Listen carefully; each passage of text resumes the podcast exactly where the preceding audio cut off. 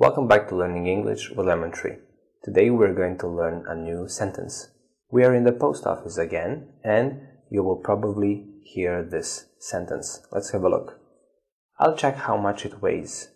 I'll check how much it weighs. I'll check how much it weighs. I'll check how much it weighs. To weigh is a verb. It means to have a particular weight expressed in grams, kilograms, and so on. Weigh, weigh. I'll check.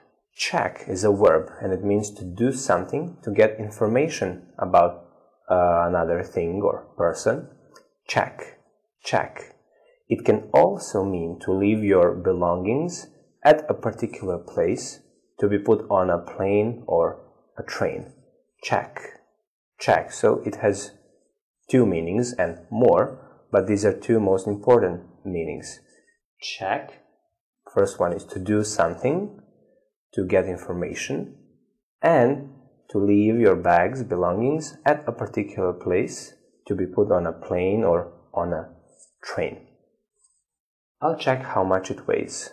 I'll check how much it weighs. I'll check how much it weighs. Thank you for watching. See you in the next video.